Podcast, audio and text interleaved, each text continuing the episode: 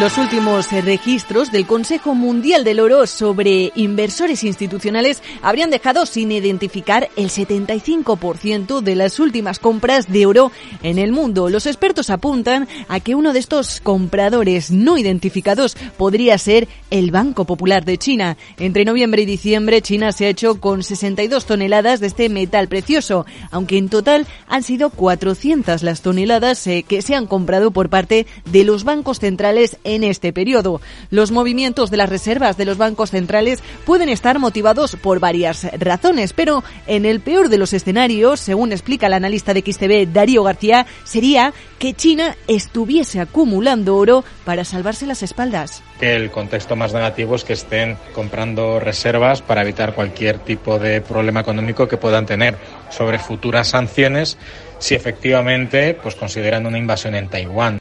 Recordemos que Rusia habría hecho exactamente lo mismo antes de invadir el territorio ucraniano. En realidad, desde que invadiera Crimea en 2014 para poder brindarse de represalias económicas. El Kremlin es, de hecho, el segundo país del mundo, solo por detrás de Australia, con mayores reservas de oro, unas 6.800 toneladas métricas. Y precisamente es China el territorio donde el Banco Central de Rusia guardaría la mayor parte de sus reservas de este metal precioso en el extranjero, alrededor de un 14% según datos de Estatista.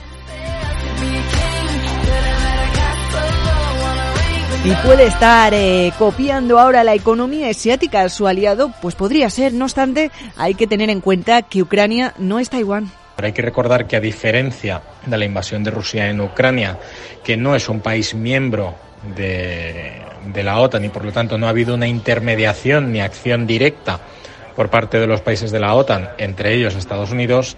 En el caso de Taiwán es diferente, porque Taiwán es prácticamente un protectorado estadounidense donde hay muchas tensiones, hay muchos intereses económicos, sobre todo en el ámbito de sectores estratégicos como el de los semiconductores. Y si intentamos no ser mal pensados, podría decirse que lo único que pretende el Banco Popular de China es recuperar la tenencia de activos más conservadores y largoplacistas. China también tiene que preocuparse por garantizar su viabilidad económica ante la posibilidad de verse golpeada de nuevo por una ola de coronavirus tras su reapertura al mundo exterior. El último informe mensual sobre materias eh, primas de Wisdom Tree revela además que el posicionamiento especulativo neto del oro aumentó un 134% el último mes después de la impresión de inflación de Estados Unidos.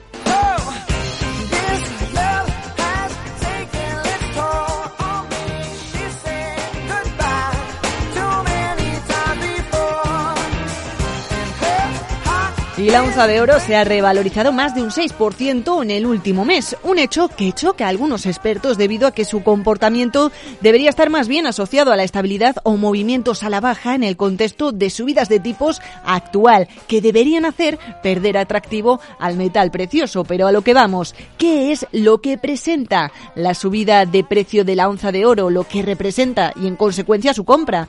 ¿Va a dar China un paso más en Taiwán? Miguel Ángel Rodríguez, experto en mercados de El conflicto de Taiwán, pues de momento no, de momento no, no se espera, eh, pero bueno, lo que sí que demuestra la compra de oro en este momento es una polarización geopolítica bastante clara que se ha intensificado después del conflicto con, de Ucrania, ¿no? Rusia y países occidentales. Por no hablar de que saber con exactitud cómo hacen acopio estos países con oro es prácticamente imposible, según eh, Joaquín Gual de masquetrading.com el oro que pueda o no comprar China, en este caso Rusia, Qatar, otros países que están comprando oro ahora, o que pueden estar comprando oro, no sabemos ni cuánto, ni la cantidad, ni nada de nada, porque son completamente opacos. Y coincide que cuando hablamos de Taiwán, eh, pues eh, son palabras mayores que con Ucrania. En este caso, el experto asocia el incremento de compras de oro por parte de China a la reapertura de su economía.